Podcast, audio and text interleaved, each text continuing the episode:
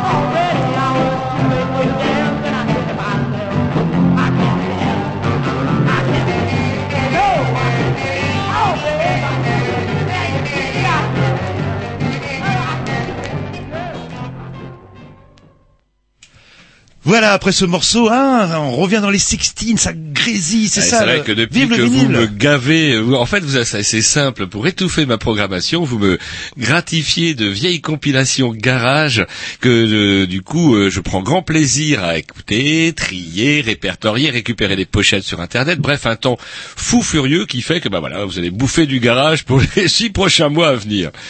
Voilà, bah ça fait du bien un petit peu. Puis c'est vrai, il y a rien de nouveau depuis quelque temps, Si, il y a euh, encore des. Ah, il y a euh, des choses qui se passent, mais rien de crack. euh, Il n'y a pas le déclic.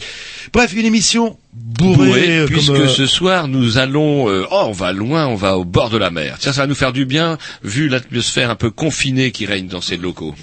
Voilà, et donc on va recevoir euh, Monsieur Alain Bidal, euh, euh, qui va nous parler au nom d'un collectif qui s'appelle le Peuple des Dunes. Qu'est-ce que c'est, le peuple ah, des Peuple dunes, des une assemblée? Ah, ça c'est rigolo parce que ah, le peuple nom est assez dunes, poétique. Hein, euh, on dirait une assemblée de vieux babas avec des grands frocs euh, trop larges. Alors, C'est Ouh, marrant parce que c'est quand même pas votre cam d'habitude. Comment ça se fait que le peuple des dunes ça vous branche alors Euh, bah, on en parlera parce que ça parle de sable. Et il y a rien de plus con que le sable. En fait, on a l'impression, bah, le sable, eh ben non, le sable, il y a un enjeu quand même derrière. Et ça peut être même chose au niveau de la, enfin, de la pollution. Et puis, il paraît que ça sert même pour l'agriculture. Alors qu'on a du lisier en Bretagne, pourquoi on va chercher du sable Et sous la pourquoi mer on prend pas le sable du Sahara par exemple? Euh, mais je crois qu'il est trop fin. Ouais, Alors, on, on en saura peut-être un peu plus euh, justement avec Monsieur Bidal, euh, qui va nous parler au nom du collectif des dunes, bah, euh, sur euh, bah, qu'est-ce que c'est que le, Le sable. peuple des dunes, Le peuple des dunes, hein, c'est ça. Oui, c'est ce que j'ai dit. euh, collectif des dunes. le, le, oui, c'est un collectif en fait. euh, le, Oui, mais le, le- ouais, mais vous avez dit le collectif des dunes. du, du- Et oh, il y a quand même dans les dunes, il y a un peuple.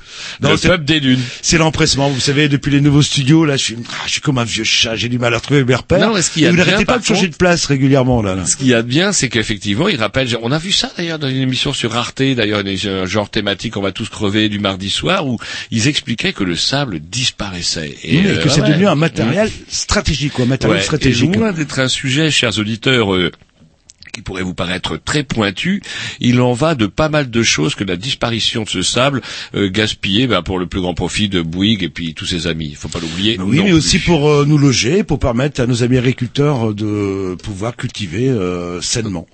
Enfin, Pas sainement.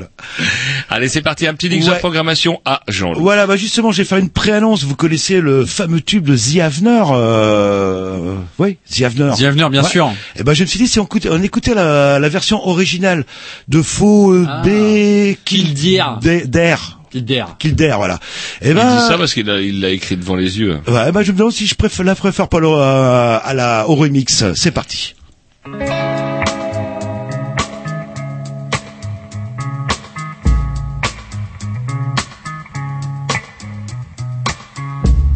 It's everywhere I look, from Las Vegas to right here, under your dresser, right by your ear. It's creeping in sweetly, it's definitely here. There's nothing more deadly than slow growing fear. Life was full and fruitful, and you could take a real bite. The juice pouring well over your skin's delight. But the shadow it grows and takes the depth away, leaving broken down pieces to this priceless ballet.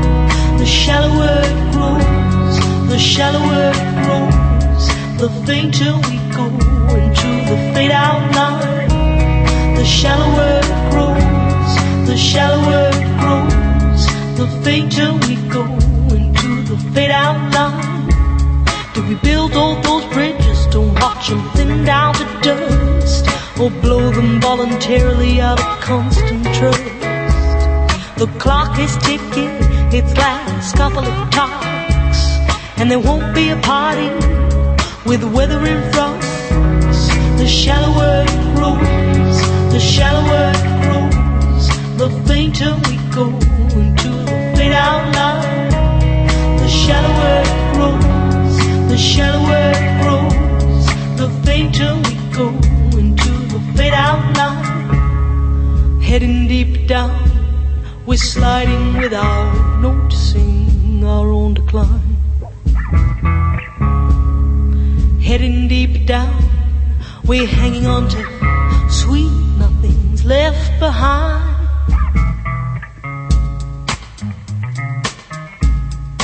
Deeper down,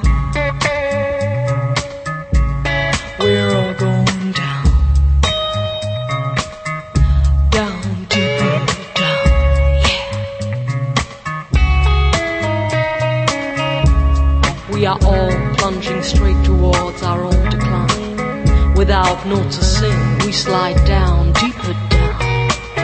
The shadow grows without ever slowing down. We are heading straight into the fade outline. The it grows, the shallower it grows, the fainter we go into the fade outline. The it grows, the shallower it grows, the fainter we go into the fade outline. The shallower it grows, the shallower it grows, the fainter we go into the fade outline. The shallower it grows, the shallower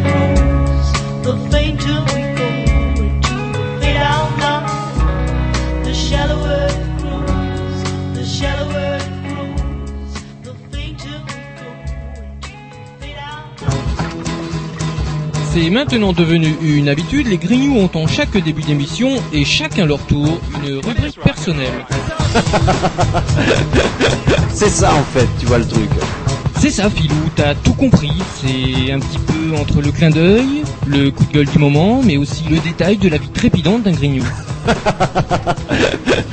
C'est ça en fait, tu vois le truc. Maintenant, le problème va être de savoir qui a l'honneur d'ouvrir le micro aujourd'hui. Et ça, euh, c'est pas facile. Attendez, mais attends, attends, tu me laisses parler, tu me laisses Ah, parler. il est en train de me tirer par la violence, Ah, c'est ça procès. C'est ça en fait, tu vois le truc. Et oui, c'est ça la rubrique perso. Allez, rubrique euh, Jean-Loup? Bah oui, voilà. Que Roger est là avec toute cette masse de, de Il y a des gens qui bossent, des gens. Alors j'avais même pas internet, c'est des trucs que je suis revenu à l'ancienne, des articles que j'ai découpés, qui chez mon coiffeur, qui chez mon dentiste, qui m'ont énervé quand même, somme toute, un peu pas mal. Pas chez votre barbier toujours. Hein. Si, C'est un une moment il n'est pas nouvelle. passé. Savez-vous ce qui s'est passé depuis le 1er avril? Bah c'est aujourd'hui le 1er avril. Ouais, et depuis minuit, vous n'avez pas senti de différence, vous qui êtes un grand amateur d'eau? Euh, le, le prix du gaz. Ah, le, la municipalisation de l'eau de Rennes. Alors la mi-municipalisation. Ah oui, la mi. Ah, ça veut dire quoi ça en fait en La mi, c'est-à-dire qu'en clair, euh, c'est pas encore tout à fait de régime municipal, mais on s'en approche. Il y a On est encore mixte, des, euh. ouais, c'est mix, mais alors Veolia out. Et désormais, les contrats de l'eau vont être négociés. Il y aura une histoire d'eau calculée suivant la consommation, etc., etc. Bref, euh, on irait vers une gestion, je dirais peut-être un peu moins mercantiliste de l'eau. Vous vous rappelez quand même l'eau, c'est un dossier qui nous avait valu lire de la municipalité de l'époque avec oui, un du élu groupe, communiste. oui, de- du, euh, du groupe communiste, oui, on se souvient très bien, euh, ouais, là, là. qui euh, hurlait comme une vache, comme quoi on Bah, l'avait diffamé, alors qu'en fait, privé était on avait juste rappeler comment l'incongruité de voir un élu communiste et représentant CGT vanter le, le service privé. Enfin, Voilà, bon, et qui avait envoyé un tract euh, malheureux en disant que le privé euh, Était c'était vachement mieux, parce que les mecs étaient mieux payés. euh, vu les orientations du monsieur, on avait exprimé notre surprise. Enfin bref, Il doit être en retraite maintenant, je pense. Ouais, quelque part c'est un petit combat, ouais, tiens que allez, on va gagner, on va dire qu'on a c'est une mi-victoire. Mi-victoire un peu comme euh, ces élections euh, comment dirais-je euh, oh, vous avez voté, j'espère. Ah voilà, on a tous même Tom. Tom, on l'a mis quoi plus de 10 ans. Il a, Euh. La première chose qu'il a avec, c'est avec sa carte. Ouais. Par contre, son tampon a pas l'air très clair. Moi, je peux vous montrer mon tampon. Ouais, et moi, et moi, je suis vraiment, euh, Est-ce que tu veux que je te montre mon tampon, mon gros chat? Tiens, regarde, j'ai un joli tampon, tamponné double fois. Ce qui ne m'a pas valu, alors c'est marrant là, tamponné double Ouais, ouais, je voilà, prouve. pouf, pouf. là, les, les, euh, les Ah ouais, auditeurs peuvent voir euh, que là, c'est pas un faux tampon. Ça, c'est ma vieille Oh, ça carte. c'est une vieille carte. Oui, j'en ai une montrez-nous du tampon de mars. Je vérifie. Et voilà. Et ça, c'est le billet que j'ai pas mis dans l'urne. Mais ça, je vous montrerai. de quoi il s'agit. Eh ben alors, c'est marrant. Quel- on s'en fiche un peu. De toute façon, vous avez le droit de mettre euh, comme de, de, de bourrer l'urne avec ce que vous voulez.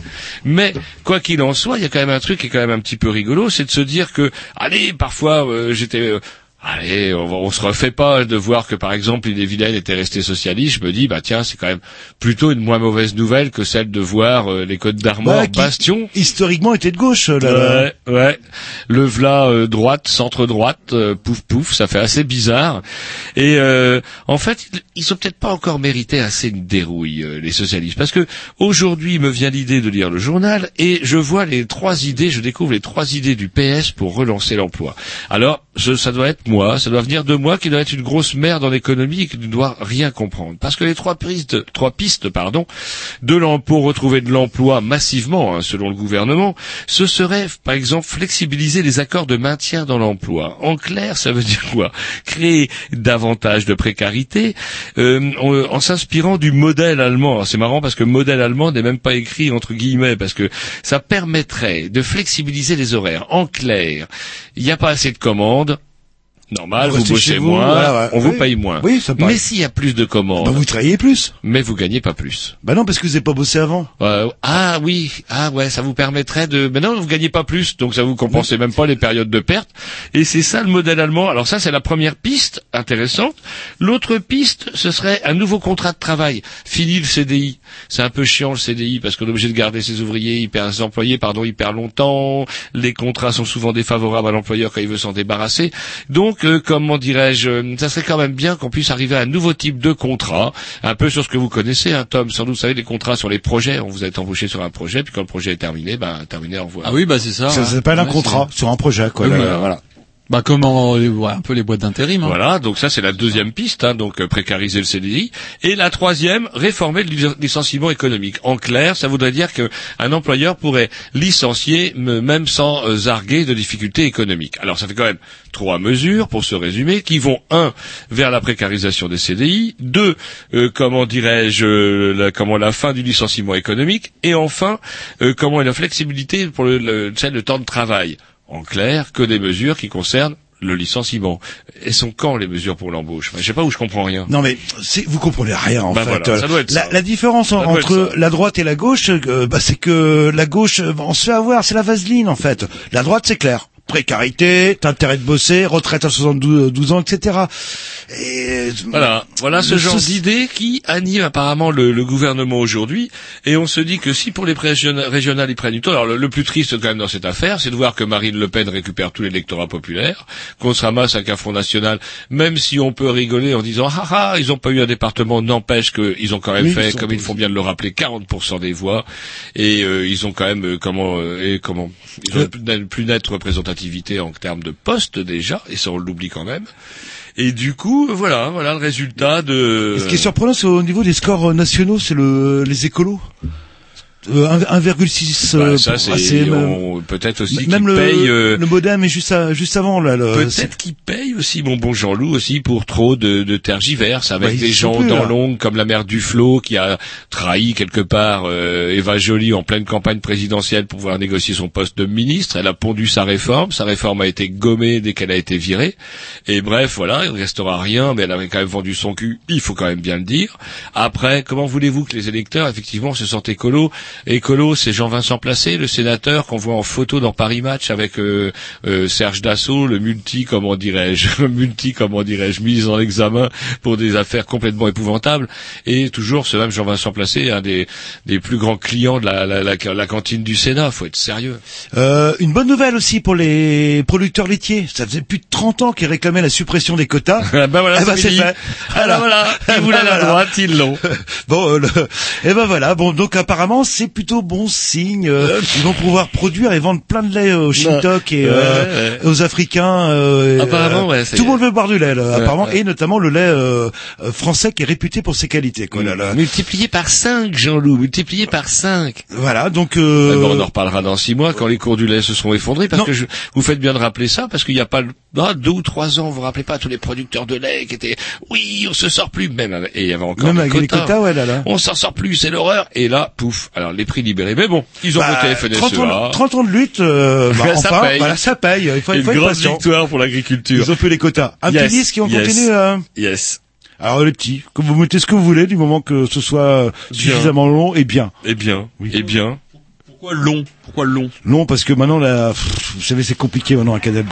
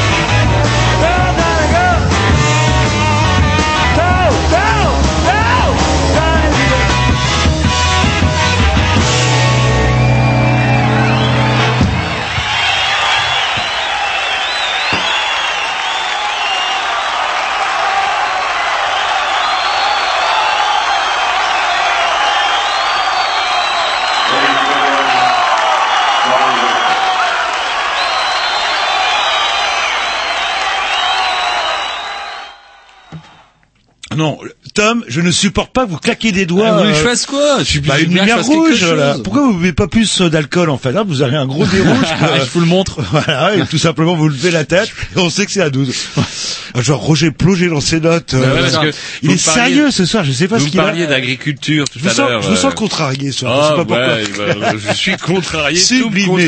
Et j'ai fait des cauchemars la nuit dernière, c'était épouvantable. Des hommes en brun qui nous poursuivaient, allez comprendre. Et bref, là c'était... Avec des lunettes et un beau manteau? Euh, là, ils étaient tout en... Enfin, je vous raconterai. Le folle, le folle, vous savez, c'est le ministre de l'Agriculture. Alors c'est vrai qu'il rigole pas. Ministre de l'Agriculture, tu en prends plein la gueule. Donc du coup, il a pris le pli des agriculteurs et il, comment, il donne ses pistes pour moins de pesticides. Alors c'est quand même, il y avait eu le Grenelle, le Grenelle de l'environnement, qui disait qu'il faut quand même arrêter Et les le pesticides. 1, le 2, le 3 peut-être. Ouais, j'en sais rien.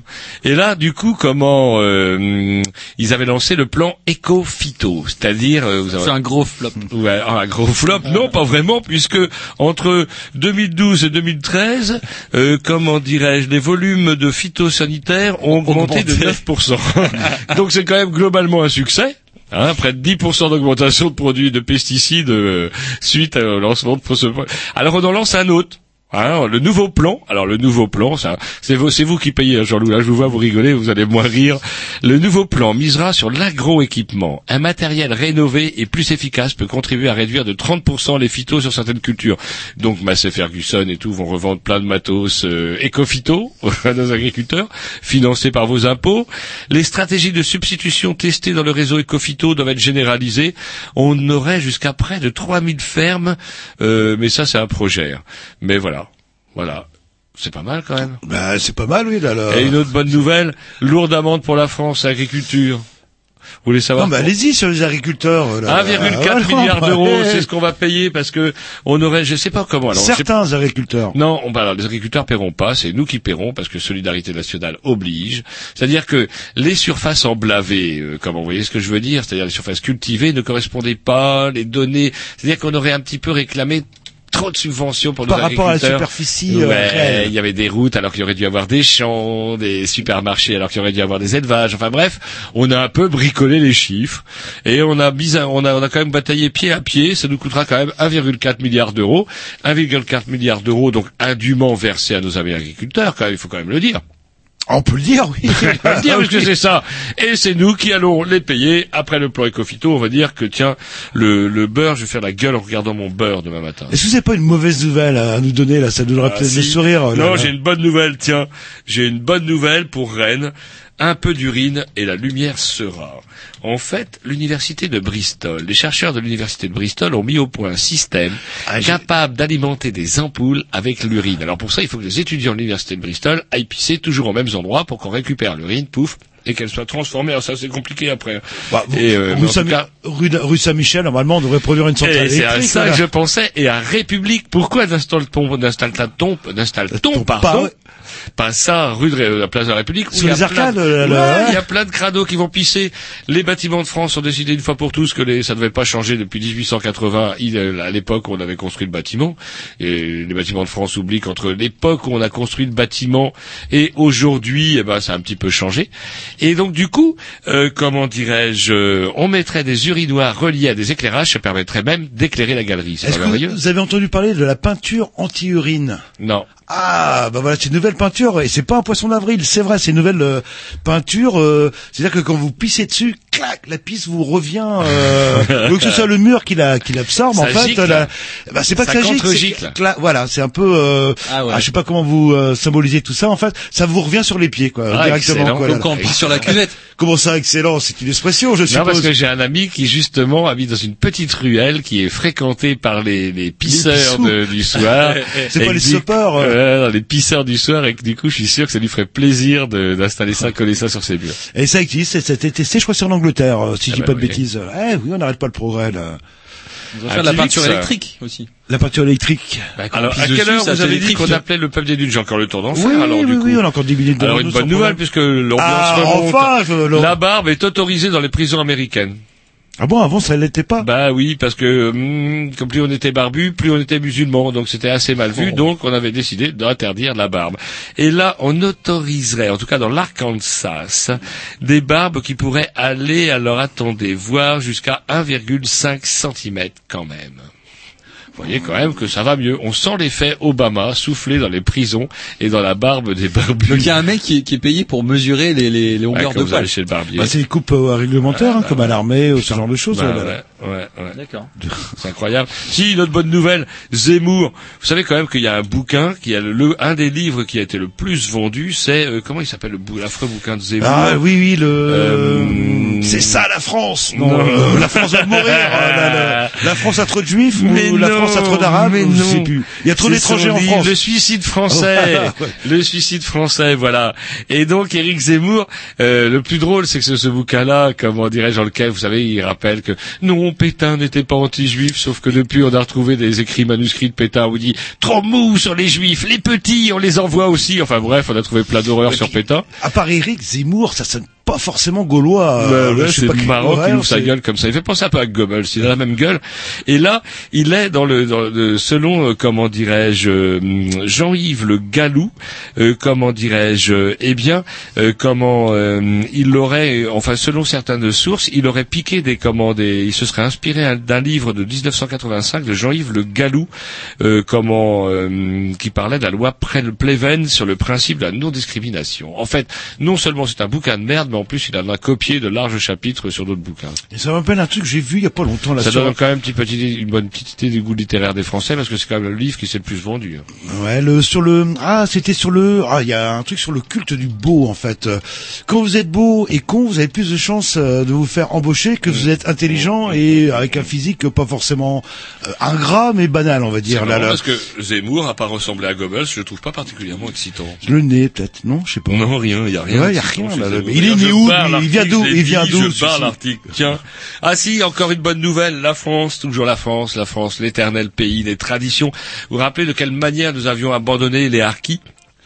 Lorsque nous avions quitté l'Algérie, on les avait désarmés et on leur avait dit, eh ben, vous donnerez le bonjour aux cousins.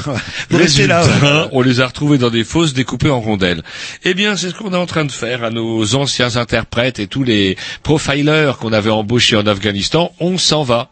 On s'en va, mais on, On les laisse. oublie, on les laisse sur place, ouais. Voilà. Et les gens disent, non, maintenant, il faut, maintenant on est cuit, quoi. On est cuit, il faut qu'on s'en aille, quoi. Sinon, on est mort. Les barbus, demain, ils sont dans ma cour, ils sont morts. Et on est mort. Non. En fait, non. Voilà. Alors, c'est marrant. euh, Vous savez quand même que même l'armée allemande est, comment dirais-je, on pourra dire tout le plus grand mal, d'ailleurs, euh, légitimement, d'ailleurs, qu'on pourra dire sur l'armée allemande durant certaines périodes. Il n'empêche qu'ils versent des, euh, comment dirais-je, des pensions d'anciens combattants à tous leurs collaborateurs, euh, mais engagés dans l'armée. Au moins, on reconnaît. C'est ça le modèle allemand. L'efficacité chez nous, Dieu. tu bosses pour la France, mon pote. Les Français se barrent, t'es dans la merde. T'es dans la merde. C'était notre rubrique, faut pas travailler pour la France. J'ai pas une petite dernière ou euh, Ah, j'ai une ou un petite petit disque là. l'urine, j'ai fait. Voilà, le- la barbe. Si, le un truc. Il faut fait. pas se promener du côté de Tijuana. Déjà, on le savait un petit peu. Tijuana, long de la frontière du Mexique, c'est quand même un bled où l'espérance de vie est assez limitée quand on va traîner dans les bistrots passer 21 heures. Et il se trouve qu'en plus, il pourrait vous arriver de d'avoir ramassé un drone mule sur la gueule. Ah oui, ça ouais. c'est Imaginatif. Alors voilà, j'avais pas compris, j'ai vu la photo dans l'article du journal, je dis c'est quoi On aurait dit une grosse araignée écrasée par un camion. En fait, c'est un drone chargé de coco Qui il, passe au-dessus ouais, des- il a survolé la frontière et il s'est cassé la gueule comme une merde. Et comment dirais-je Bon, Enfin, pour un qui est tombé, il y en a dû avoir 200 qui sont passés, quoi. là. alors, euh, sans doute, d'autant que, comment dirais-je, un porte-parole de la police, euh, comment mexicaine de Tijuana, déclare que, comment, rien qu'en 2002, depuis 2012, ils en ont déjà chopé 150. Vous imaginez? Ça doit être... Ah oui, ils sont ou avec des sous-marins, euh, Ah, ouais, ils sont, ouais, ils sont à la pointe de la technique là. Ah, là. la technologie. J'ai- sûr qu'ils ont internet chez eux. Ah, au moins ça marche, ils sont pas abonnés à SFR au moins. Un petit Dix Yes, c'est encore moi. Get- Du bon vieux garage. Get out of my life. Ouais, Ouais. get out of my My life. oui, c'est un groupe allemand, je crois. Là.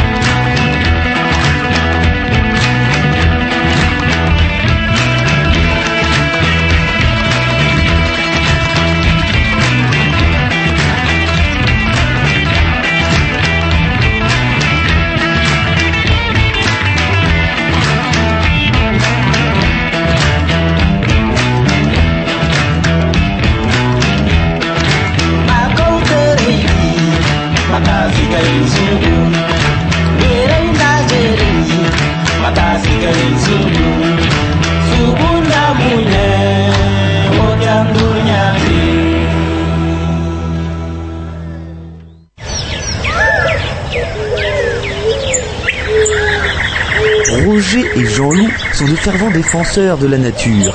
Aussi entendrez-vous souvent Jean-Loup dire à des écolos Heureusement qu'il y a des gens comme vous et entendre Roger acquiescer d'un traditionnel Ah ouais C'est la rubrique Et si on parlait d'écologie?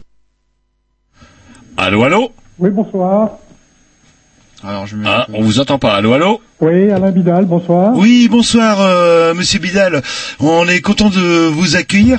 Euh, on, on vous a contacté il y a, contacté il y a quelque temps euh, par rapport euh, à un collectif en fait qui est dont le nom est très poétique. D'ailleurs, il faudra que vous nous disiez euh, quelle est l'o- l'origine. Qui s'appelle le Peuple des Dunes. Bah, pourquoi le peuple des dunes? Euh, bah, Tout simplement parce que euh, dans les années 2007-2008, il y a eu un combat aussi contre un projet d'extraction de sable coquillé au large de Gavre-Quiberon. Et Le collectif euh, de l'époque s'était intitulé, s'était nommé Le peuple des dunes, euh, là-bas. Et nous ici, quand on était confrontés au même projet d'extraction de sable coquillé, bah, on a demandé si on pouvait utiliser leur nom afin que le peuple des dunes devienne un peu, je dirais, une marque générique euh, contre les extractions de granulats marins qui nous semblent illégitimes.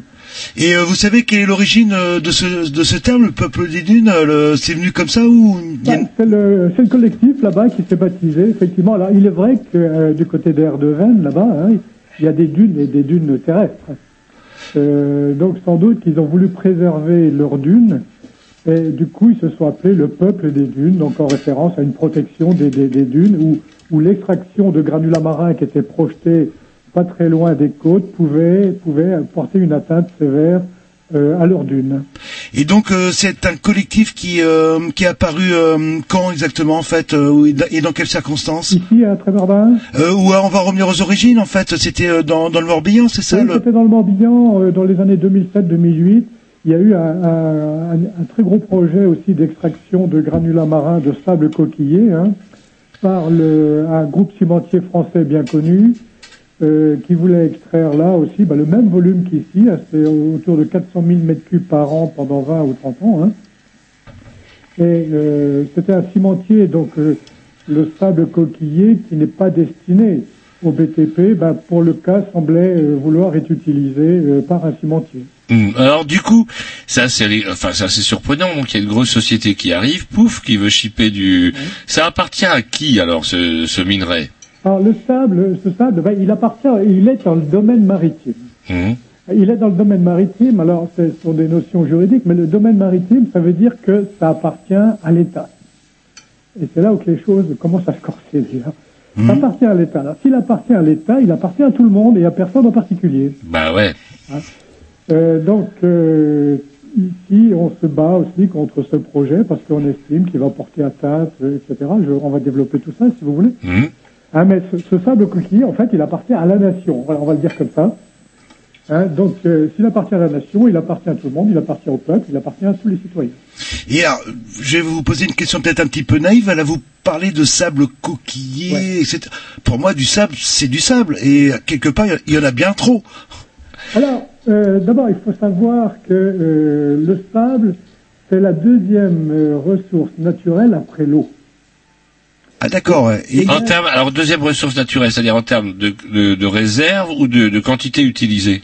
Oui, de, de, de quantité utilisée. Hmm. Alors, le, ce- cela a été mis en exergue par le film de, réalisé par Denis Delestrac qui s'appelait Le sable, enquête sur une disparition, qui a été diffusé sur Arte d'ailleurs à deux reprises. Ouais, on l'a vu l'autre jour, on Ah, en parlait tout à l'heure, ouais, ouais, Euh, ouais. euh, le, le- le sable, le sable, le sable. Alors, il existe deux types de granulats marins. hein.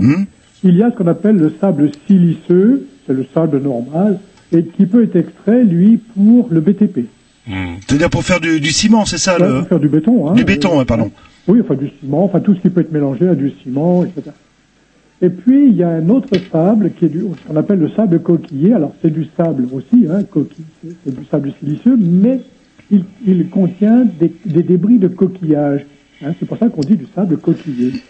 Alors, quel est l'intérêt de ce sable coquillé ben, C'est que tout simplement, euh, il présente des teneurs en carbonate de calcium. Ce carbonate de calcium est utilisé par le monde agricole notamment pour euh, amender euh, l'acidité des sols. C'est ce qu'on appelait le, le merle dans le temps, non? C'est pas ça? Non, alors le merle c'est autre chose. Ah. Le merle, le merle c'est une algue calcaire et qui était extraite euh, au Glénan notamment. D'accord. Ah, vous connaissez le Glénan, c'est un grand site de voile. Ouais.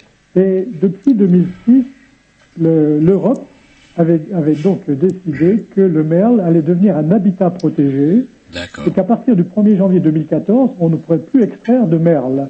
Parce en qu'il était dit que le merle est une ressource non renouvelable.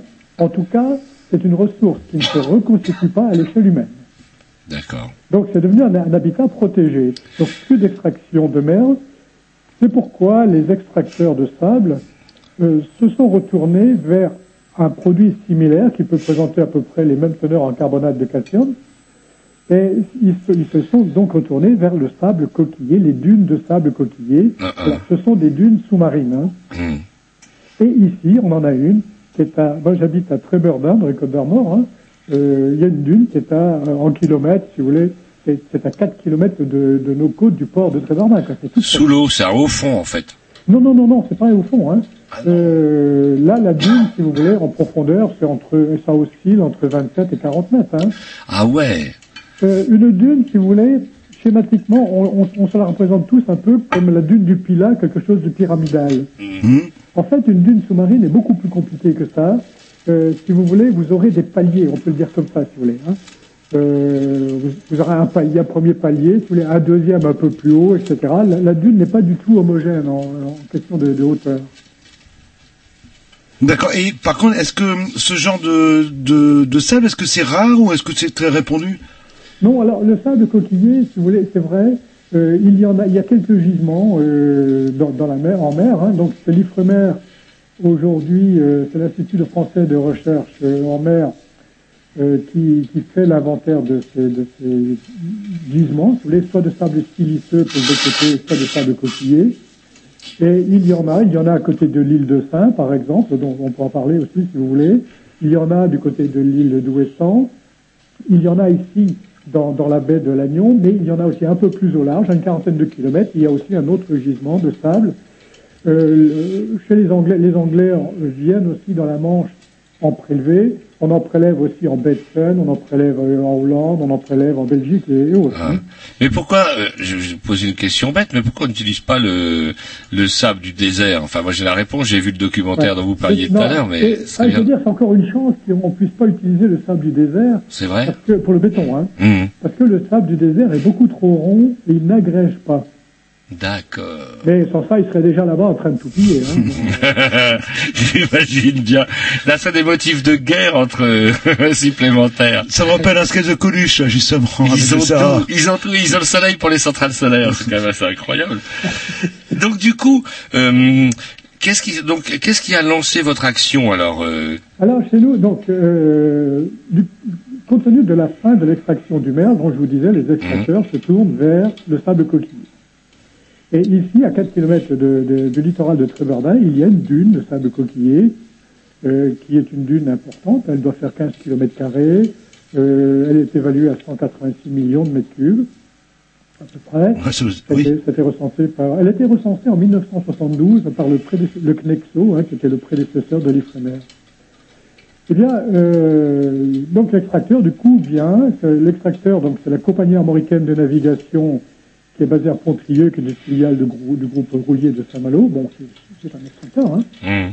Donc il a, il a, il a jeté son dévolu sur cette dune pour extraire donc du sable coquillé pour bien sûr l'amendement des sols euh, agricoles. Mais où le problème euh, vient, si vous voulez, enfin, de- la- notre réaction est venue du fait qu'il y a eu un dépôt d'enquête- de, de dossier d'enquête publique qui a été déposé dans les mairies euh, fin 2010, euh, courant, courant octobre, et l'enquête publique s'est déroulée du 25 octobre 2010 au 25 novembre 2010. Ah ouais, quand même. Vous aviez un bon mois.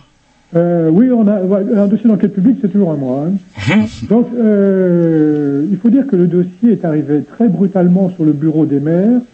Et là, c'est parti. euh, donc, il y avait 13 communes concernées, c'est-à-dire que si on prend la partie Trégor finistérienne, c'est Plouganou, on fait toute la baie de Lannion, et puis on arrive à Plumeur-Baudou, qui était la, dernière commune concernée. Ça fait 13 communes qui étaient concernées par ce dossier d'enquête publique.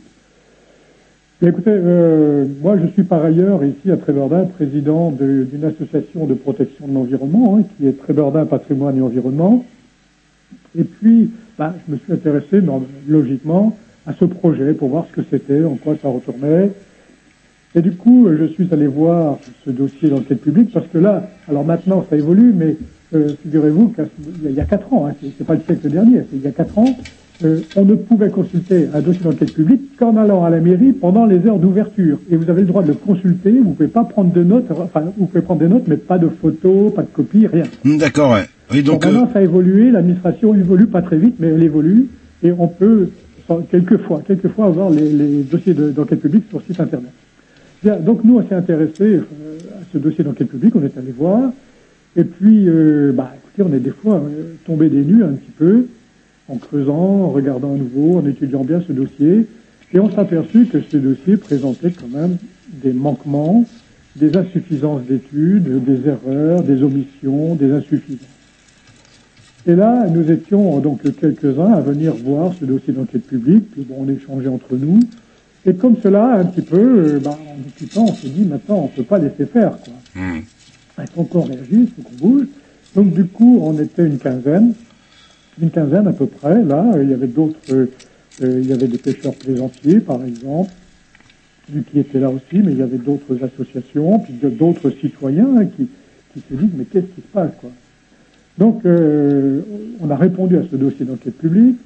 Le commissaire enquêteur a rendu son avis au début 2011, euh, au début 2011, il me semble, et il a émis un avis favorable avec cinq recommandations. Alors là aussi, je voulais un petit point, c'est que euh, ce que j'ai redit d'ailleurs au préfet de région dernièrement et au ministre Macron, c'est qu'un commissaire enquêteur, ça dit avis favorable ou défavorable, mais pas oui, mais quoi. Mais bon, on en est là encore. Et il a émis un avis favorable avec des, des réserves. Et du coup, euh, nous, euh, au tout début 2012, on a créé un collectif. Alors un collectif, si vous voulez, c'est un peu différent d'une association. Un collectif, c'est plusieurs personnes ou associations qui Mm. se regroupent pour partager un projet ou défendre un projet commun. Hmm. Mais juridiquement, ça n'a pas de capacité juridique, contrairement à une association déclarée, par exemple. C'est-à-dire qu'un collectif ne peut pas ouvrir un compte bancaire, ne peut pas aller en justice. Une association, elle, peut le faire. Donc on a créé ce collectif, et nous, notre association Tréberda Patrimoine et Environnement, donc, je dirais, est le support euh, juridique, on va dire comme ça, si vous voulez, de ce collectif. C'est-à-dire que si nous devons aller en justice, c'est notre association qui déposera les recours euh, devant la justice administrative. D'accord. Donc on a on a contesté tout de suite euh, cet avis en disant qu'est-ce qui se passe, pourquoi le commissaire enquêteur, etc. Donc on a commencé, on s'est on s'est réunis. Euh, du coup, on a créé le 7 janvier 2012 ce collectif. Ce jour-là, 30 associations sont venues spontanément adhérer à notre collectif. Et là aujourd'hui, euh, la liste est sur notre site, hein, euh, peuple-des-dunes-en-Trégor.com. La liste, c'est 54 ou 55 associations aujourd'hui euh, qui, qui soutiennent notre démarche. Hein, qui soutiennent notre démarche. Là-dedans, vous trouverez la Fédération nationale des pêcheurs plaisanciers. On va trouver les- un très très grand nombre de clubs de plongée. On, la LPO, Surfrider, on a Eau et Rivière de Bretagne, euh, puis, puis bien d'autres. Hein. Eh ben écoutez, on va s'écouter un petit Dix. Comment dirais-je, euh, parce qu'on a un petit peu le temps, euh, comment euh, chez les Grignius, vous avez le temps, j'espère. Oui. Ah bah si vous avez le temps, ça tombe bien, on est bavard et vous semblez l'être aussi. Donc du coup, on va s'écouter un petit Dix.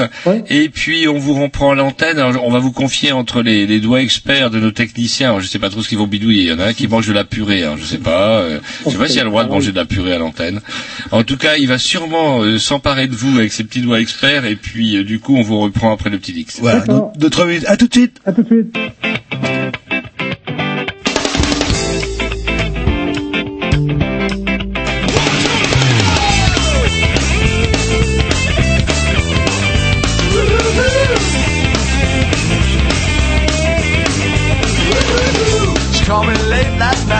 Say she loved me so. Didn't matter anymore. I say she never cared and that she never will. Do it all again. I guess I'll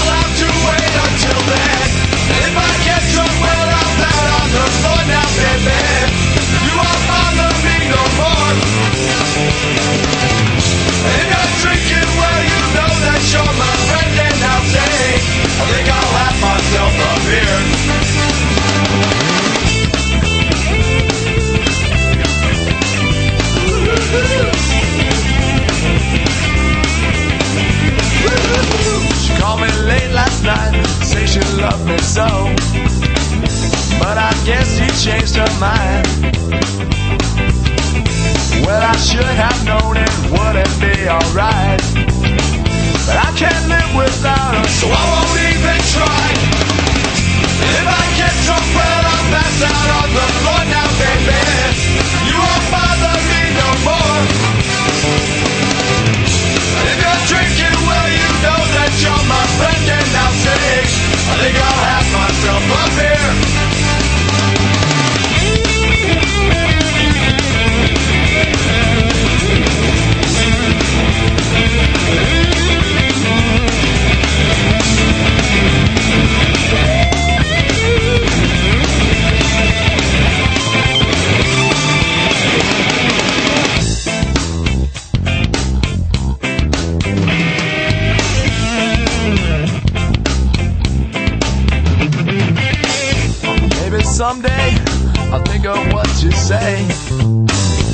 Maybe next time I'll remember what you do. She looks like heaven. Maybe this is hell. She said she'd do it all again. She promised not to tell.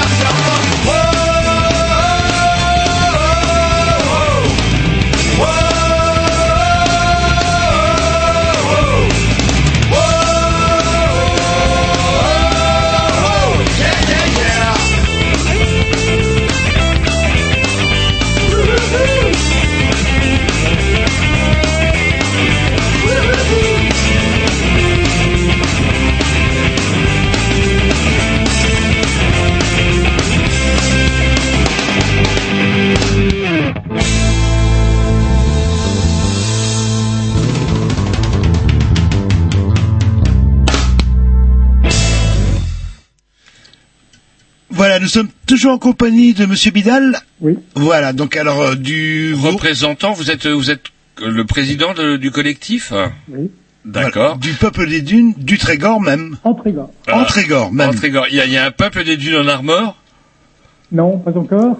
Mais on avait fait, euh, on avait créé un peuple des dunes, île de Saint aussi. Ah, c'est marrant. Alors du coup, euh, comment, enfin peut-être qu'on revienne aussi, on a un petit peu perdu ça de vue, mais alors, si vous vous intéressez, si vous défendez les dunes, c'est pas, c'est pas rien que pour faire chier à, à un honnête comme moi industriel qui essaye de, de, de faire, faire vivre, de euh, faire vivre un petit peu les gens du coin. C'est aussi parce que les dunes, ça sert peut-être à autre chose qu'à faire du béton.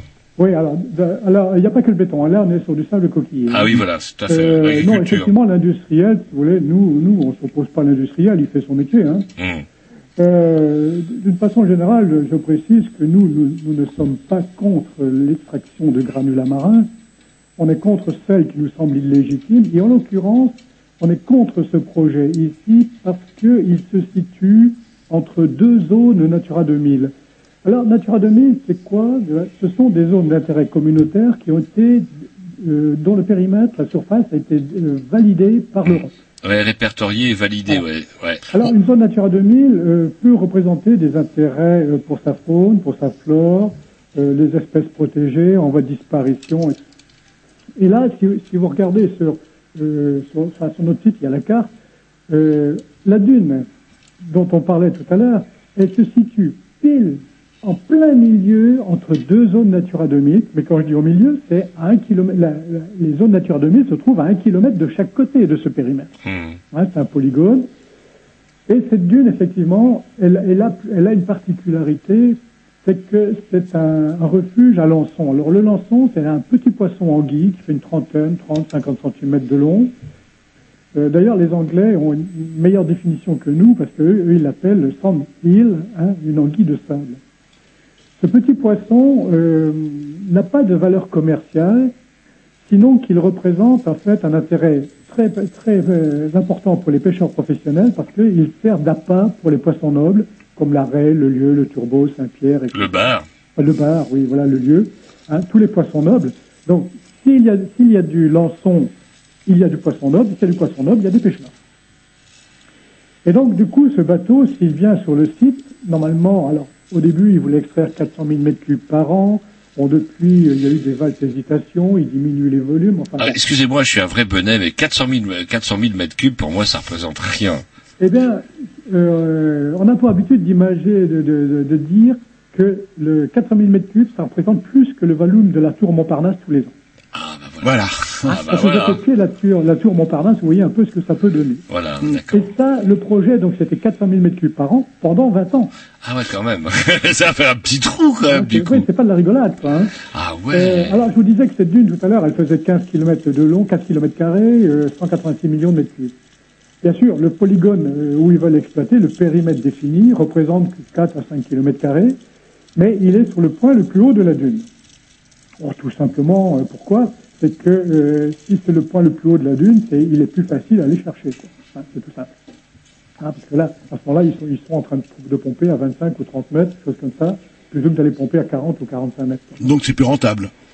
Et cette dune aussi, euh, donc elle, elle présente euh, cet intérêt particulier pour les pêcheurs professionnels, mais elle sert également euh, d'amortisseur à l'effet de houle. Vous connaissez la houle, hein, euh, qui se déplace en mer. Et la dune, cette dune sous-marine, euh, donc sert d'amortisseur à la houle. Et pas l'hiver dernier, enfin pas cet hiver, mais l'hiver d'avant, on a eu de très, Ouais. très violentes tempêtes, très nombreuses. Hein. Ouais. Et la houle est venue fracasser le littoral ici de toute la côte de Granit Rose. En fait, hein. On a eu des, des- des dégâts très sévères ici. Donc cette dune sert d'amortisseur, mais si on tape aussi sur la dune et si on diminue la hauteur, qu'on peut entraîner des modifications de la courantologie, hein, des modifications des courants. Et dans la baie de Lannion, les courants sont assez complexes parce qu'on a des courants tournants parce qu'il y a de multiples îlots, si vous voulez, et le courant, la mer avance, bing, elle, elle- rentre dans un rocher, elle contourne, elle, en cogne un autre, etc. Donc on a plein de courants tournants comme ça. Donc c'est quelque chose de, de- très complexe et qu'on maîtrise mal, même si, bien sûr, dans le dossier d'enquête publique, on nous a présenté des modélisations euh, numéri- euh, mathématiques, numériques. Alors vous savez, des modélisations, euh, je ne sais pas si vous en avez approché quelques, enfin, si vous avez fait, vous savez plus Peut-être le technicien, va leur poser la question de modélisation, vous les schtroumpfs, ça vous dit quelque chose? Une modélisation en 3D Oui, est-ce que c'est fiable? Ce sont des prédictions. Bah en oui, fait. oui, Ça, euh, ça dépend un Si du modèle. en chambre, c'est fiable. Ça dépend du modèle. Hein, C'est-à-dire, moi, je prends mon ordinateur, euh, je rentre des algorithmes, et puis hop, euh, je, sors mes, je sors mes résultats. Seulement, il faut confronter ça à la réalité, si vous voulez. C'est-à-dire, il faut aller en mer, en se disant, bah tiens, si, si je fais une, une modélisation des courants ou de la houle, il faut que j'aille voir ce que ça donne sur le terrain, Ouais. euh, au printemps, à l'été, à l'automne. à Voilà la variation, parce que ça peut, ça peut varier sous énormément de facteurs. Et le vent, les courants, euh, les coefficients de marée, Ouais. si vous voulez. Donc il faut aller vérifier tout ça. Et je vous dis, sur ordinateur, vous pouvez faire des très belles choses. Eh bien, toutes ces modélisations numériques n'ont pas été non plus vérifiées in situ sur le site. Mm, mm. Hein, ça n'a pas été vérifié. Mais alors moi, je suis un petit peu, sur- un petit peu sur le cul, moi. Comment euh, le- c'est un rapporteur, c'est ça Quelles sont les, les, les- les compétences euh, du, du rapporteur, de celui qui a donné l'avis favorable avec des réserves Est-ce qu'il avait oublié, par exemple, je note hein, au fur et à mesure de ce que vous parlez, de, de ce Ouais. dont vous nous parlez, mais il avait oublié Natura 2000, il oublie l'effet de houle, euh, il rapporte, enfin quand on rappelle comment, comme vous l'avez très bien fait de manière imagée avec cette histoire de Tour Montparnasse tous les ans pendant 20 ans, c'est quand même pas rien. Quelle compétence, quelle légitimité il a ce monsieur pour dire vas-y tu peux creuser? Alors, un commissaire enquêteur, il faut savoir, est nommé par le tribunal administratif. Tribunal administratif, mais c'est pareil, quelles compétences écologiques euh, sur les, la, la, C'est un ancien ingénieur, ce- celui que nous avions, c'est un ancien ingénieur des, des- des ex-directions départementales de l'équipement. Ah, ah, de Ah, l'équipement. mais, euh. Là, il suffit de, de soumettre sa candidature euh, au tribunal administratif. Et puis, ma foi, vous faites votre CV, votre Ah. curriculum, et puis vous montrez Ah, votre donc qu'est-ce qu'il en sait de la houle, le monsieur? Oui, ben, il va se fier aux, aux- aux résultats qui ont été communiqués par les bureaux d'études. D'accord. Et là, il faut savoir aussi, si vous voulez, c'est que euh, on nage en plein bonheur. Euh, moi, je suis l'extracteur. Je vais moi-même déclencher les études et je vais choisir mes cabinets. C'est un con. Oui, oui, c'est oui, c'est plus Hein, simple. je suis juge et parti. Or, nous, ce qu'on dit à tous les représentants de l'autorité- l'autorité administrative depuis le départ, c'est que c'était au service de l'État de déterminer les cabinets qui feraient les études. Bien sûr que l'extracteur paye, c'est normal. Hein, bah, c'est même... Par contre, que ce soit l'État qui, qui dit, moi, c'est l'IFREMER ou bien le Muséum euh, national d'histoire naturelle qui me fait les études ou un autre cabinet peut-être, Hum, hum. c'est- normal. Vous savez, il y, a, il y a des vieux dictons qui disent, euh, vous devez connaître ça, celui qui paye la musique choisit la partition. Bon, je ne mets pas en doute les scientifiques qui ont fait euh, les études, je doute sur l'interprétation des conclusions qui, sont, qui, en, qui en sont faites. Maintenant, euh, je précise quand même que le commissaire enquêteur n'a pas oublié Natura 2000 hein, dans son dossier d'enquête publique. Simplement, nous, on dit que euh, les, les- les incidents sur les sites Natura 2000, les études sont insuffisantes. Et ça, effectivement, c'est pas soulevé. Parce qu'il y a, il y a un problème majeur dans cette histoire d'extraction. Euh, vous avez un polygone d'extraction, il fait 4 km, et à l'intérieur, vous avez un bateau qui fait euh, 80 ou 100 mètres de long, euh, ou 80 mètres de long à peu près, et qui va charger 1000 mètres cubes de ça. Mais il fait des allers-retours à l'intérieur de ce périmètre, entraînant au sol, si vous voulez, un énorme tuyau qui aspire. Mais il va, il va faire remonter le sable et l'eau, enfin tout ce qu'il trouve, hein, sable, poisson, tout ce qu'il trouve, il remonte ça dans le bateau. Et le- le- l'eau qui est en excédent dans le bateau est rejetée. C'est là où est le problème. C'est que cette eau qui est rejetée va contenir ce qu'on appelle des fines, des poussières fines, si vous voulez. Vous savez, quand vous marchez au bord de la mer, vous tapez des pieds dans l'eau, vous voyez bien, ça fait une espèce de, de- de poussière qui remonte. Eh bien, vous imaginez ça sur un tel volume. C'est-à-dire que ce bateau-là, pour, euh, pour euh, avoir 1000 mètres cubes de sable dans son bateau, il va remonter 4400 mètres cubes d'eau. Et donc, ouais, ça, ça fait une espèce de nuage de, de, enfin, de Hein Alors, poussière, de sable. ces 4400 mètres cubes d'eau et il va rejeter ces 4400 mètres cubes d'eau qui retiennent 20, qui, qui contiennent 22 tonnes de sédiments. Sédiments, donc c'est cette poussière-là, si vous voulez. hein. Et là, il est dit que, euh, c'est pas nous qui le disons, c'est le Conseil économique et social de Bretagne, que euh, le panache turbide peut s'étendre sur une surface qui est égale à 25 fois le point d'extraction. Le point d'extraction fait 4 ou 5 km, vous multipliez par 25, vous voyez la taille de la bavure. quand même, hein. Et donc ça dépasse large- euh, largement sur les zones de Natura Bien 2000. sûr. On Bien peut peut-être sûr. citer l'endroit. au, au- moment de la marée montante, ça va partir sur la côte, sur la euh, zone Natura 2000 de côte de Granit Rose. Et au moment, c'est- ça va aller même jusque ici, on a, on a, si vous voulez, euh, au large ici des îles avec le phare des Triago. Ni les, les fameuses sept îles, en fait, qui est Oui, l'endroit un, oui. un, un petit peu emblématique de la côte de, Voilà. de. Et entre les deux, on a aussi la réserve naturelle des sept îles, qui est unique en France, quoi. Et la L- qui est gérée par la LPO, hein, et c'est c'est l'État qui finance la LPO pour protéger les oiseaux, et on va venir leur, leur foutre un, un panache turbide, si vous voulez, qui, qui fait fuir le poisson, parce que si les oiseaux sont là, tout simplement, ils sont pas là par hasard, les oiseaux, c'est qu'il y a à bouffer un coup, quoi. Hein, et et qu'est- qu'est-ce que mangent les oiseaux? C'est le lançon. Alors, ce- ce- quand l'eau est trouble... Notamment le macareux, on voit plein de photos de macareux avec des petits lançons dans le bec. Voilà. Ah, c'est que le, quand l'eau est trouble, ben, les poissons se barrent. Et il n'y a pas que, le, il n'y a pas que la, la, la turbidité de l'eau, il y a le bruit. Et le, quand vous êtes en mer, si vous voulez, si vous faites du bruit dans votre bateau, ben, les poissons s'en vont. Quoi. Et là, comme le bateau sera là une fois par, ou il serait là une fois par jour, eh bien, le panache turbide va être permanent parce que le panache turbide, si vous voulez, met entre 48 et 60 heures pour se redéposer sur le fond. D'accord, oui. Et, et- et en passant tous les jours, en fait, c'est-à-dire qu'il se redéposera jamais. Ben, si, mais euh, le premier panache ne sera pas au fond, que le deuxième arrive, que le troisième, le quatrième, etc. Donc on aura un panache turbide permanent. Et ce panache turbide va venir, si vous voulez, ces poussières vont venir se déposer sur le sol et sédimenter, c'est-à-dire elles vont, elles vont s'accumuler. Et, et là, je donne volontiers l'image, vous savez, du fameux volcan islandais qui, il y a deux, trois ans, nous a embêté toute l'Europe, là. Ouais. Eh bien, c'est la même chose, mais dans la mer. Et ça va se redéposer sur le fond, et ça va tuer bah, toute la faune. Sauf que vous savez comment c'est quand on ne voit pas, eh ben on ne sait pas. Voilà. Alors là aussi, hein, vous savez, par rapport à une carrière terrestre, les carrières terrestres, vous voyez que bah, ils entament la carrière, quoi, hein, ça creuse, etc. Mais en mer, Ça se bien, voit pas. à l'invisible va s'ajouter l'imprévisible. Hein, et là, du coup, on, on aura ce panache turbide qui va venir là, qui va polluer les zones Natura 2000, polluer les zones Natura 2000 que l'État est chargé de défendre.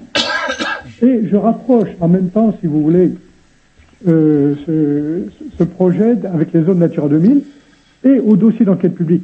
Figurez-vous que dans le dossier d'enquête publique, il n'y a pas d'état initial de la baie de l'Agnon, c'est-à-dire un état zéro, quoi. C'est-à-dire aujourd'hui, on fait un état en disant ben, qu'est-ce qu'il y a comme faune, qu'est-ce qu'il y a comme flore, espèces protégées, en voie de disparition. On fait un inventaire exhaustif. Eh bien, figurez-vous que dans le dossier d'enquête publique, il n'y a pas d'état initial de fait. Pourquoi? C'est une erreur, un oubli? Mais, mais c'est une erreur, oui. Non, c'est pas un oubli, c'est une erreur, c'est volontaire. C'est volontaire.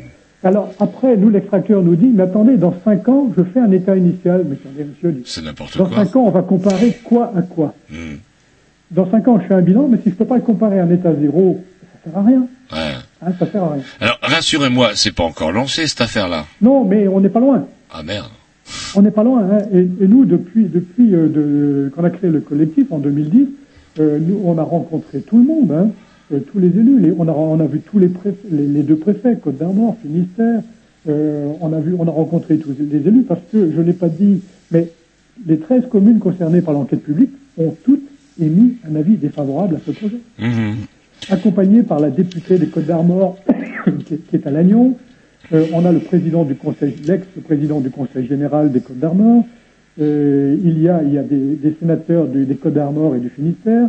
Il y a un député du Finistère, euh, qui, qui- sont, en gros, si vous voulez, euh, sur la bande littorale ici, tous les élus et parlementaires sont contre. quoi. Hein, Enfin, un très grand nombre de personnes. Et actuellement encore, il y a des communes qui émettent encore des délibérations en disant non à ce projet. Non à ce projet.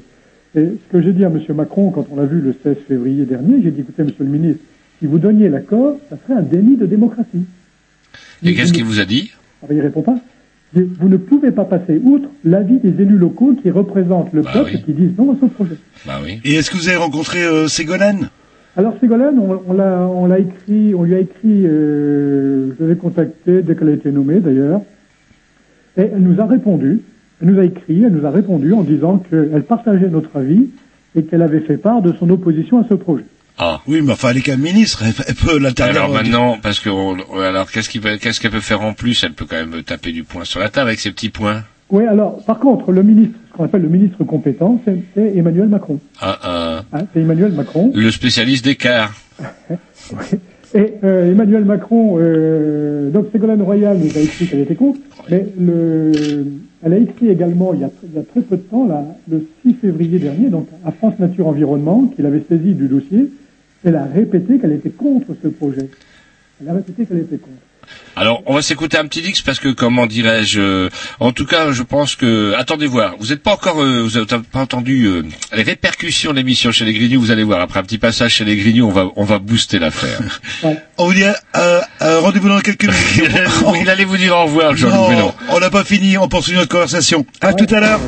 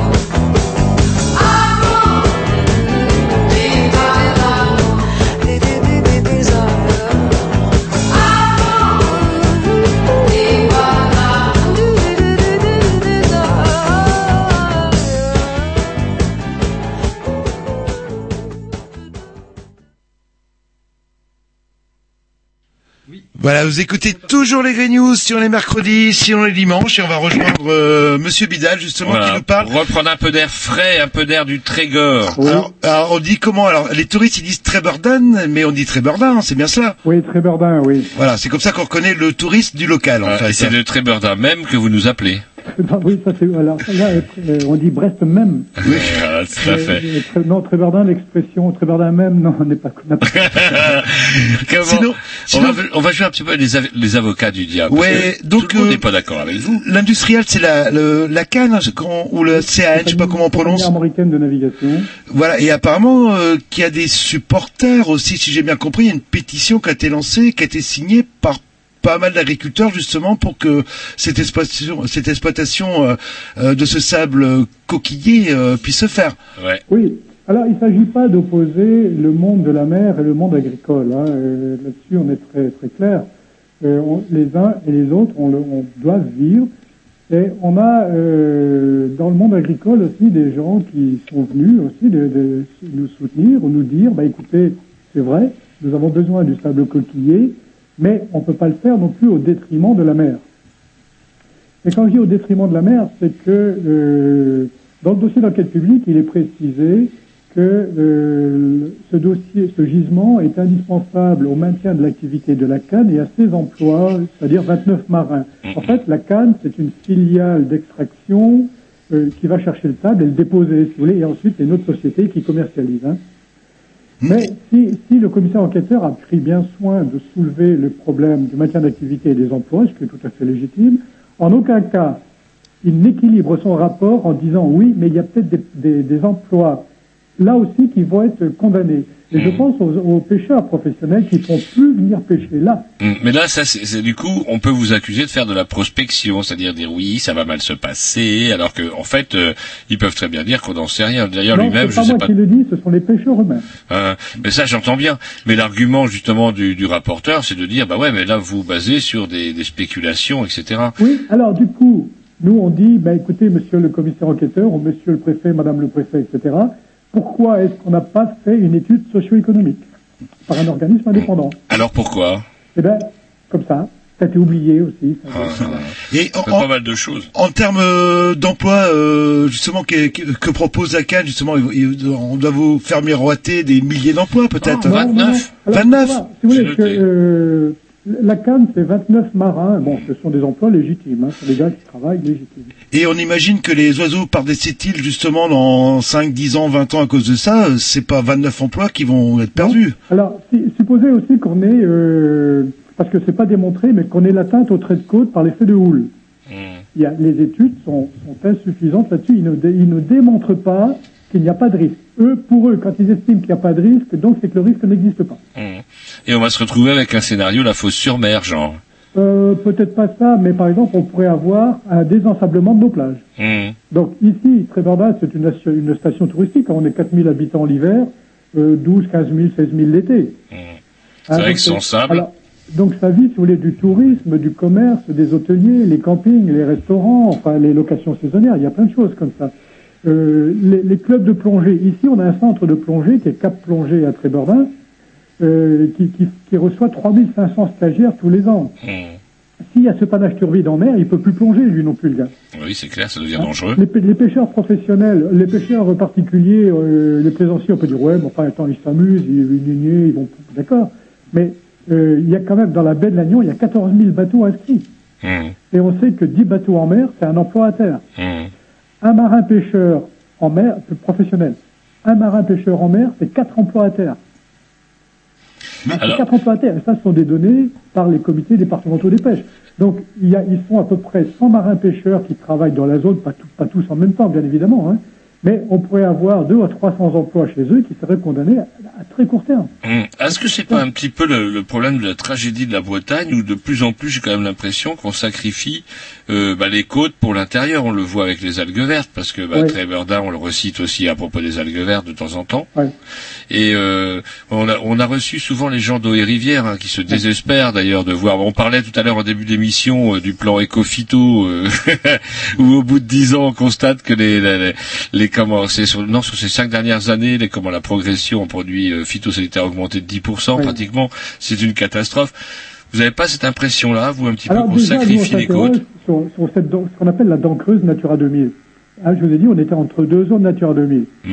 Et ce qui, ce qui a surpris tout le monde quand on a découvert ça, si vous voulez, c'est qu'il n'y avait pas la jonction des deux zones Natura 2000. Hein, Pourquoi on a une dent creuse et puis comme par hasard, pile poil, paf, en plein milieu, il y a la dune. Hein, c'est curieux quand même. Hein hum, hum. Mais et quand on a posé la question dans les préfectures, ben, on entend encore les mouches voler, quoi. Hein. Ah, on n'a toujours pas de réponse.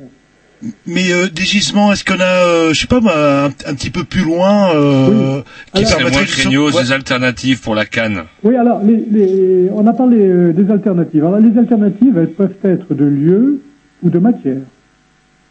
De lieu, alors normalement, quand on fait un dossier d'enquête publique, le pétitionnaire, donc on va l'appeler comme ça, hein, le- l'extracteur, euh, aurait dû étudier deux ou trois sites potentiels. Ensuite, c'est l'État qui dit, eh ben, je vais prendre celui où il y a le moins de risques, d'impacts environnementaux, etc. Eh bien là, non, si vous voulez. Le seul site qui a été regardé, je dis bien pas analysé, il n'a pas été étudié ni analysé, le seul site qui a été regardé, c'est cette dune en plein milieu là, des zones Natura 2000. Hein, c'est assez curieux. Donc ça, c'est un des manquements aussi de l'enquête publique. On n'a pas non plus de retour d'expérience, c'est-à-dire du côté de Bréa, du côté de Bréa, ils exploitent le merle depuis 20, le, le sable coquillé depuis 20 ans. Hum. Et normalement, il y a des commissions de suivi. Si vous voulez, on doit faire des études, de- enfin des études d'impact, euh, des, des états de suivi tous les cinq ans, et communiquer ces, ces comités de suivi. Eh ben, nous, on demande depuis le début à ce qu'on nous communique les états de suivi de, de, de sites de, la, de Bréa là, depuis le départ. On nous les fournit pas. Pourquoi? Eh ben, parce que sans doute que c'est mauvais pour eux, donc on ne les fournit pas. Et quand j'ai demandé encore euh, chez le ministre et chez le préfet de région, là, le 13 mars, pourquoi on n'avait pas les états de suivi, Ben, j'ai toujours pas de réponse. C'est incroyable. On n'a toujours pas de réponse. Donc, si, si, si, s'ils ont- s'ils n'avaient rien à cacher, pour- pourquoi ils ne les présenteraient pas? Alors, on nous dit, oui, mais attendez, le comité de suivi ou l'état de suivi de, de l'île de Bréa, là-bas, n'est pas transposable à Trébeurdin. C'est pas ce qu'on leur demande. On leur demande pas à ce qu'ils soient transposables, on leur demande quels sont les impacts environnementaux qui sont constatés à Bréa. C'est tout. Alors, l'autre jour, euh, chez le préfet de région, il y avait le représentant des extracteurs de granulats marins en France qui dit il y a 20 comités de suivi, aucun comité de suivi ne signale d'impact négatif. Je dis alors, mais monsieur, donnez-moi vos rapports. Et il les montre pas. Ben, je les attends toujours. Alors Jean-Loup, je crois que vous aviez une question. Là, figurez-vous que le. Donc, nous, on a rencontré Macron le 16 février dernier. Euh, parce que lui, bon, on avait vu Montebourg en août 2013. Euh, ensuite, en novembre 2014, moi, j'ai rencontré les conseillers de M. Macron. Le 16 février, il y avait une réunion plénière. Là, on était 45 autour de la table, donc c'est un peu fou, mais enfin, on était 45 euh, avec Macron. Eh bien, le, ça, c'était le, le, là, donc, oui, le 16 février. Ben, le 7, le 7 février, hein, donc quelques jours avant la réunion, M. Macron et Mme Ségolène Royal ont mandaté deux experts pour faire euh, leur rendre un rapport sur ce dossier, donc, sur ce dossier de la baie de Lannion. Donc il y avait un expert du ministère de l'écologie puis un expert de chez Macron. Hein. Eh bien, figurez-vous dans le rapport, ils ne sont, ils sont pas d'accord entre eux d'ailleurs. Hein, c'est assez étonnant. Mais il y a quelque chose d'intéressant, c'est qu'ils terminent leur rapport, et qu- quand vous savez que ces gens-là, bon, sont des gens incompétents quand même, et, et compétents. hein, C'est marrant, votre langue a fourché. oui, ils sont, sont des gens compétents, et ils ne disent pas n'importe quoi. Et du coup, dans leur rapport, ils signalent qu'à 40 km des côtes ici de Trébeurdin, il y a un gisement de sable calcaire. Donc, en gros, ce qui veut dire, il y a sans doute une sortie pour ce dossier, c'est qu'ils aillent, pomper plus au large. Et nous, c'est ce qu'on dit depuis le départ. Ne pompez pas là, parce que c'est un- endroit de biodiversité exceptionnelle. Allez pomper plus au large.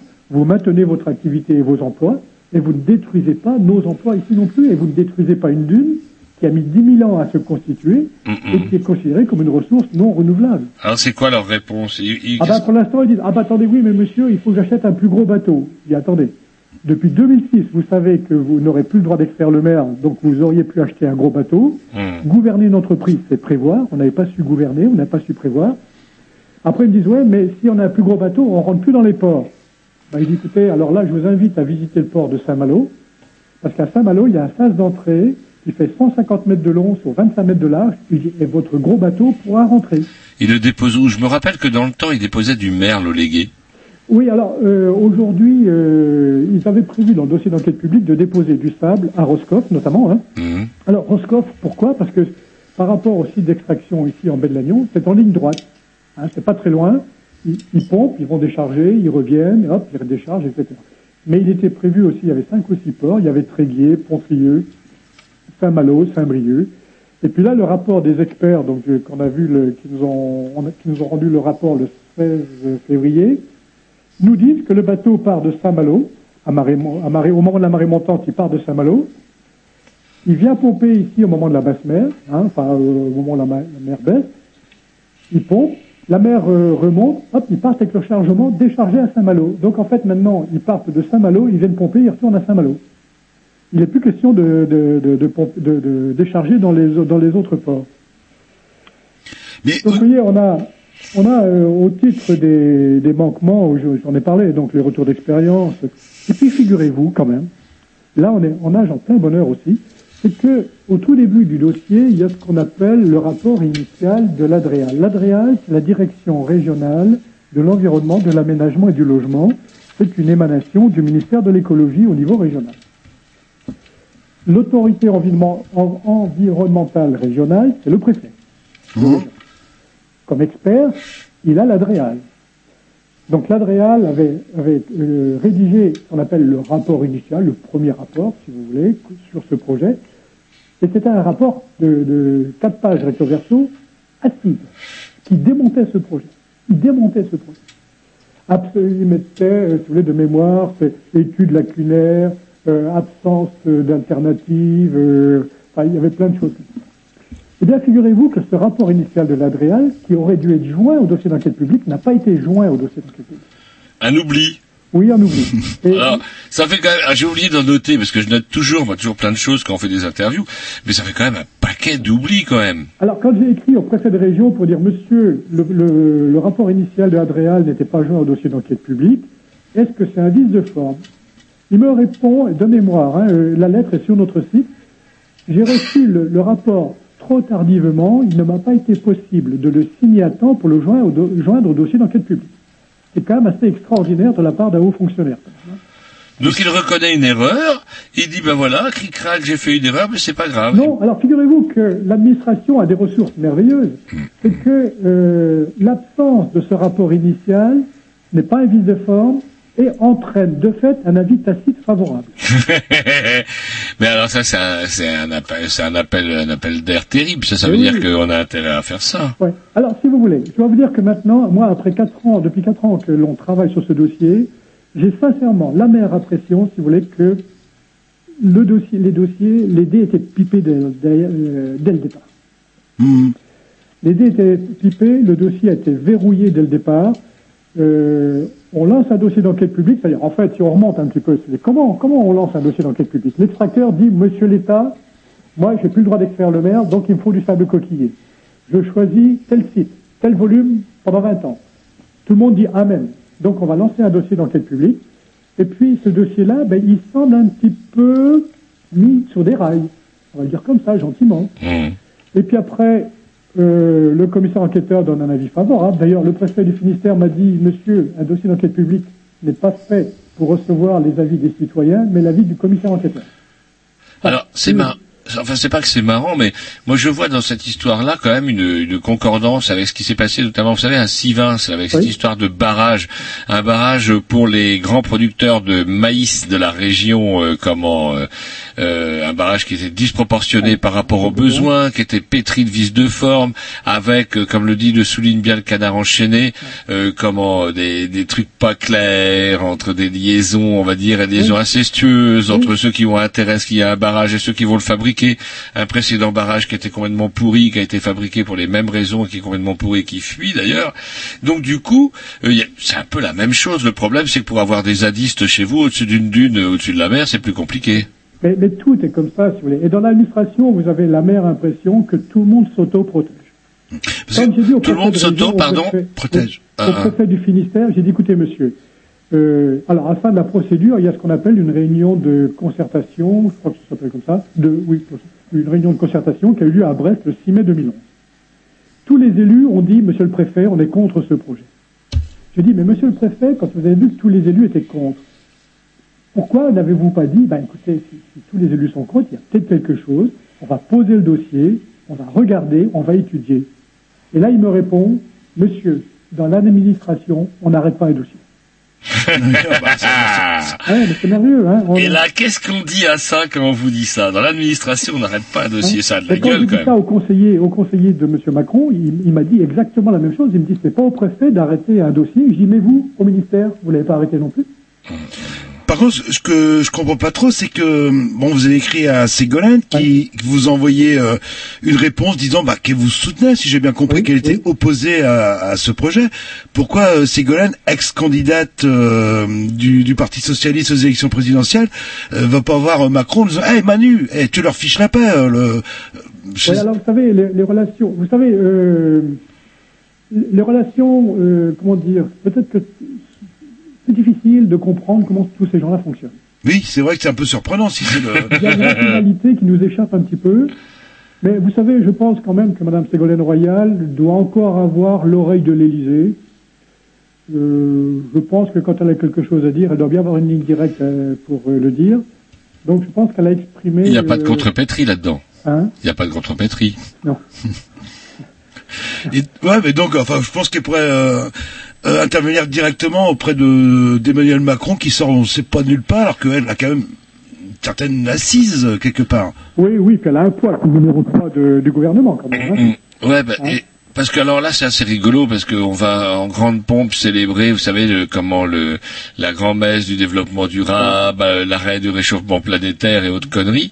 Et euh, en fait, dans les faits, tous les jours, on voit des associations. Alors, moi, une question que j'avais envie de vous poser, c'est euh, comment, face à un petit peu, presque cette quasi mauvaise foi, on va dire, pour ne pas dire autre chose, euh, de l'administration face à ce combat légitime, les élus vous soutiennent, etc. Est-ce que vous avez contacté d'autres assos qui ont parfois des méthodes euh, plus, euh, comment, euh, je sais pas, médiatiques, euh, je sais pas, Greenpeace ou des pétitions Bah, pour- que la LPO. Des, des, des pétitions. Oui, alors, la LPO fait partie euh, de, du collectif. 181, euh, les clubs de plongée, on a Surf Rider. euh, là, Euh, mais vous savez, pour euh, mobiliser les grandes associations, euh, moi j'ai aussi alerté Nicolas Hulot, Yann Arthus Bertrand. euh, euh, les grosses associations, vous savez, sont sur les gros projets. Hum, hum. Ah, donc C'en est un aussi quand on parle d'une tour Montparnasse, je veux dire, euh, enlever tous les ans, c'est quand même pas rien.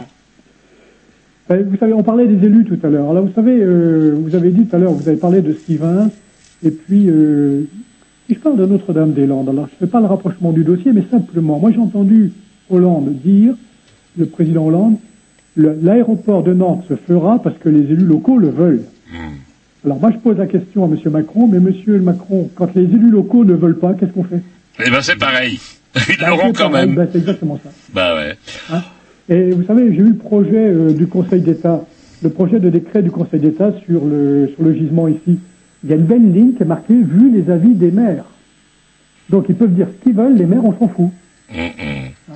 C'est Et puis je précise aussi que l'IFREMER, bon, qui est quand même un expert en matière de mer, hein, a, dans- a émis un avis réservé sur la demande de titre minier, parce qu'en fait il faut deux choses pour pouvoir extraire en mer. hein.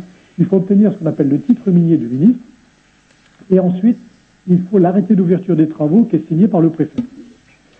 Eh bien, l'IFREMER dit j'émets un avis réservé pour le titre minier, donc au ministre, il dit bah, pour vous j'émets un avis réservé. Et sur l'ouverture des travaux du préfet, il dit j'émets un avis très réservé. Et depuis, il a maintenu ça aussi. Donc on a, on a l'IFREMER qui, est- qui est contre aussi. Et l'IFREMER, c'est quand même bien.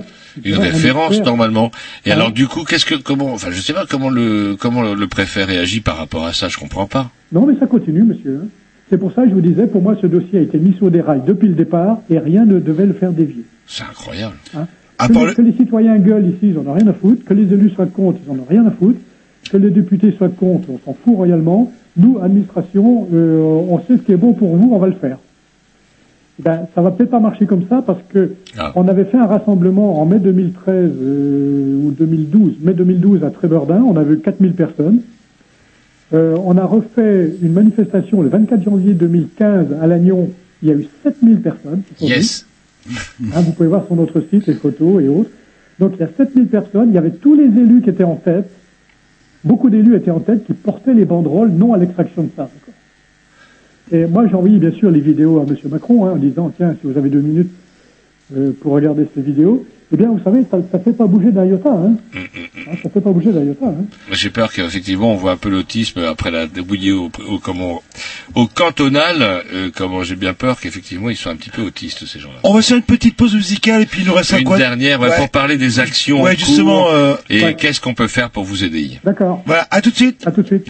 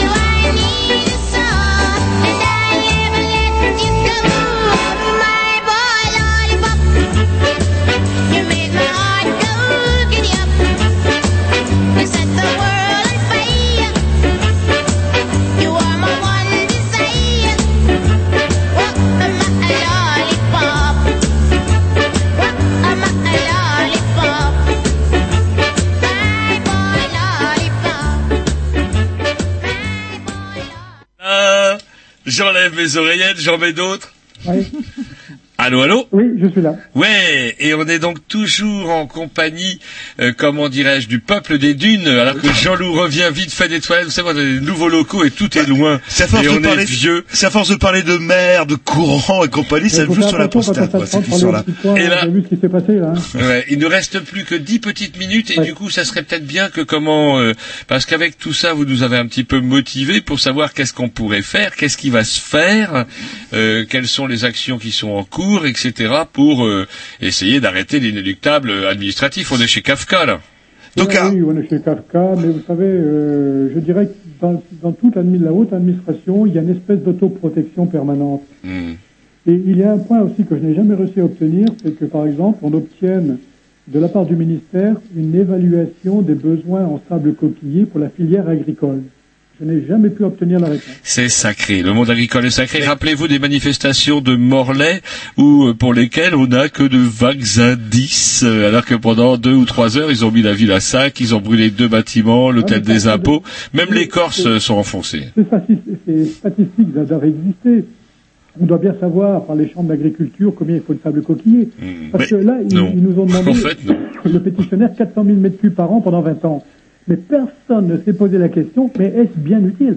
Pourtant, il y a- il y, a du bon lisier là-bas euh, qui pourrait servir ben, ils veulent mettre du coquillage oui, par-dessus. Il est vrai que, le, je vous disais, c'est pour diminuer l'acidité des sols. C'est notamment vrai pour, pour les cultures maraîchères, hein, le chou-fleur, enfin, des choses comme ça. Mais pas tellement pour les, les, les grosses cultures, quoi. Hum, hum. Alors, euh, vous me disiez où est-ce qu'on va? Eh bien, le 14 avril, on doit rencontrer à nouveau Macron, hein, qui, après, donc après la réunion du 16 février, en sa présence, on a vu le préfet de région euh, le 13 mars.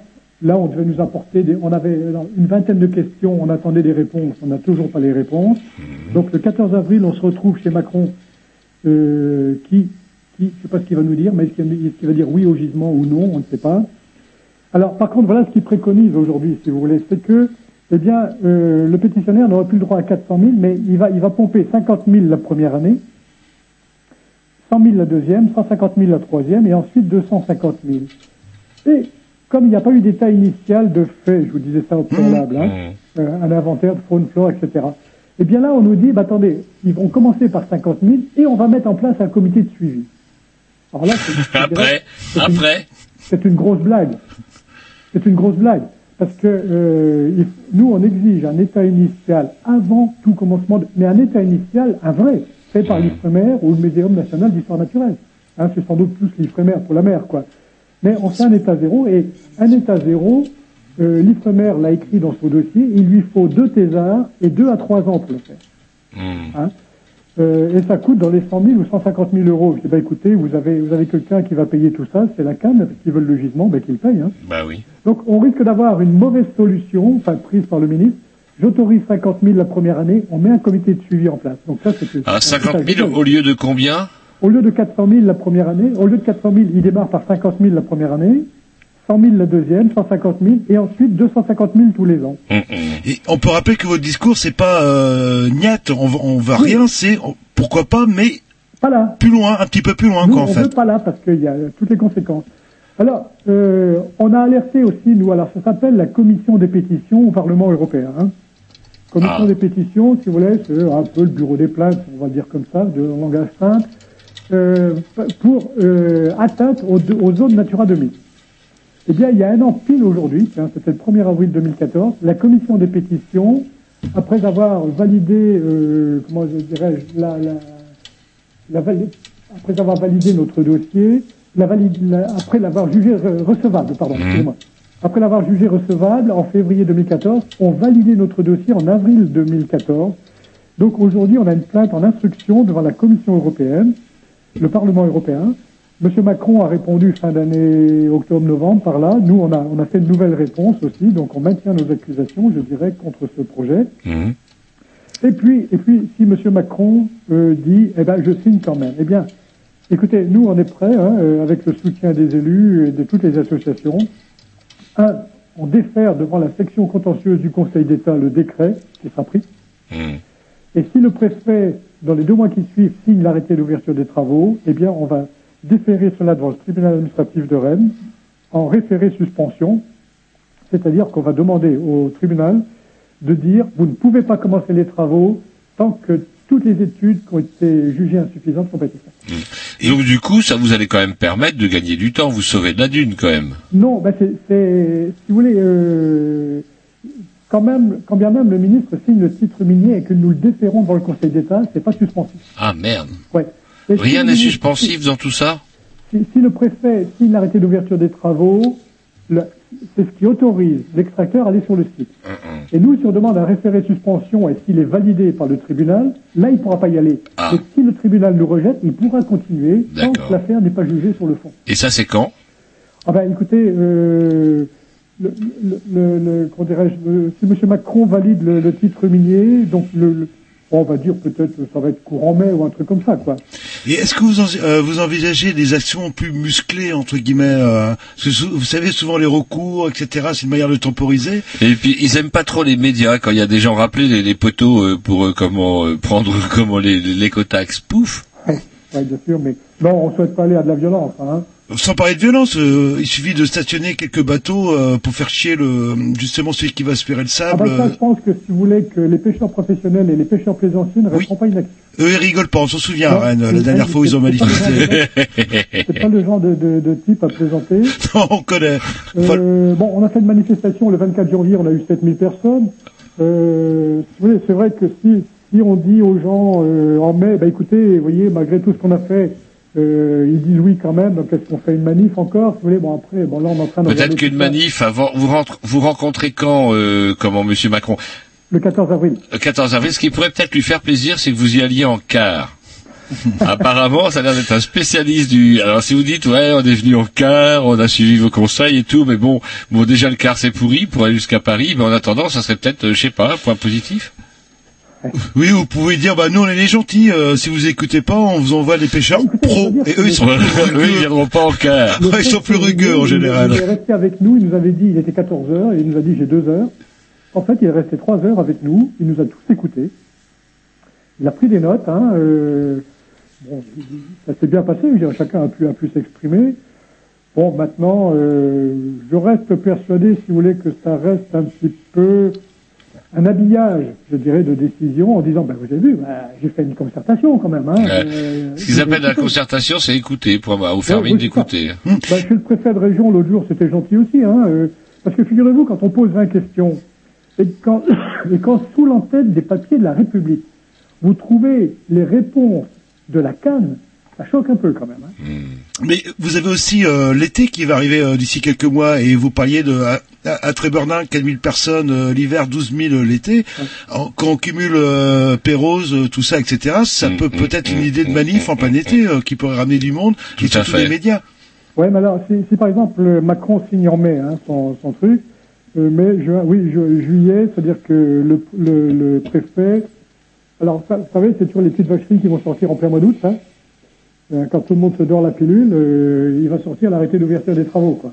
Mais vous allez voir, quand ils vont, ils bosseraient l'été en plus, est-ce qu'ils vont près du, du sable l'été? Non, alors après, oui, alors ils ont fait des petits aménagements. On va, alors, euh, d'une part, vous avez vu, on va, on va plus prélever 400 000, Ah. euh, on va plus prélever au mois d'août, euh, puis je sais plus quoi, puis je sais plus quoi. Ils prélèveront quand même au mois de juin et juillet, ça va faire rire les plaisanciers, ça. Ouais, mais, c'est- mais c'est- c'est- c'est- c'est- ça ne veut rien dire. c'est- Hmm. Parce qu'en plus, c'est- ils vont dire oui, mais on viendra pas l'été. Alors c'est faux parce qu'on parlait du bar tout à l'heure. Le repos biologique du bar, c'est du mi-février à mi-avril. Hmm. Donc, si vous voulez, s'ils veulent faire un- ne pas extraire, c'est plutôt à cette période de, repos biologique, c'est-à-dire c'est le moment où le, le bar se reproduit. Hmm.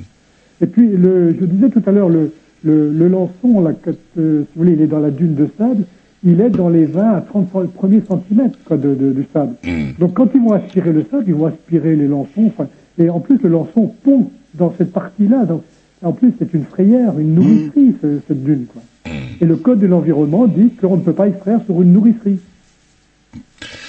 Par contre, Monsieur Bidal, malheureusement, l'heure tourne et il va falloir qu'on se quitte. donc On conclut. Par contre, à rassurez-vous, on aura tout. euh, comment vous allez confier vos, vos liens internet auprès de nos techniciens. C'est pas déjà fait. Et euh, comme ça, on pourra retrouver tous les liens pour vous retrouver. euh, euh, comment est-ce que vous avez une quelque chose de prévu Je sais pas moi, une euh, réunion publique, manifestation, quelque chose dans les temps à venir? Non, là, là, bah écoutez, là, on va voir Macron le 14 avril et puis on va voir ce qu'il va nous dire, quoi. Hein. D'accord. Euh, par contre, nous, à la sortie de la réunion, on tiendra une conférence de presse. Hein, J'alerterai les journalistes hein, pour, euh, pour faire le compte rendu de la réunion.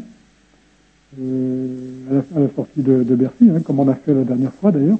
Bah, vous, euh, vous n'hésitez pas à nous contacter. Hein, le- Yes. Et à défaut de revenir chez les Grignoux, on a une excellente matinale d'ailleurs euh, qui comment nous permettra, qui vous permettra de conserver le lien avec Canal B. Bah, bah, écoutez, on... désolé, mais il va falloir qu'on laisse la place à l'émission qui nous suit, euh, qui a changé de nom, qui s'appelle euh, Di- de Debout Révolution. Voilà, Voilà. parce que depuis qu'ils sont au platine, ils sont debout. Euh, vous ne raccrochez pas tout de suite. Nous, on vous dit euh, bah, à la semaine prochaine. À très bientôt et on vous souhaite bon courage en tout cas. Merci. À très bientôt. Au revoir.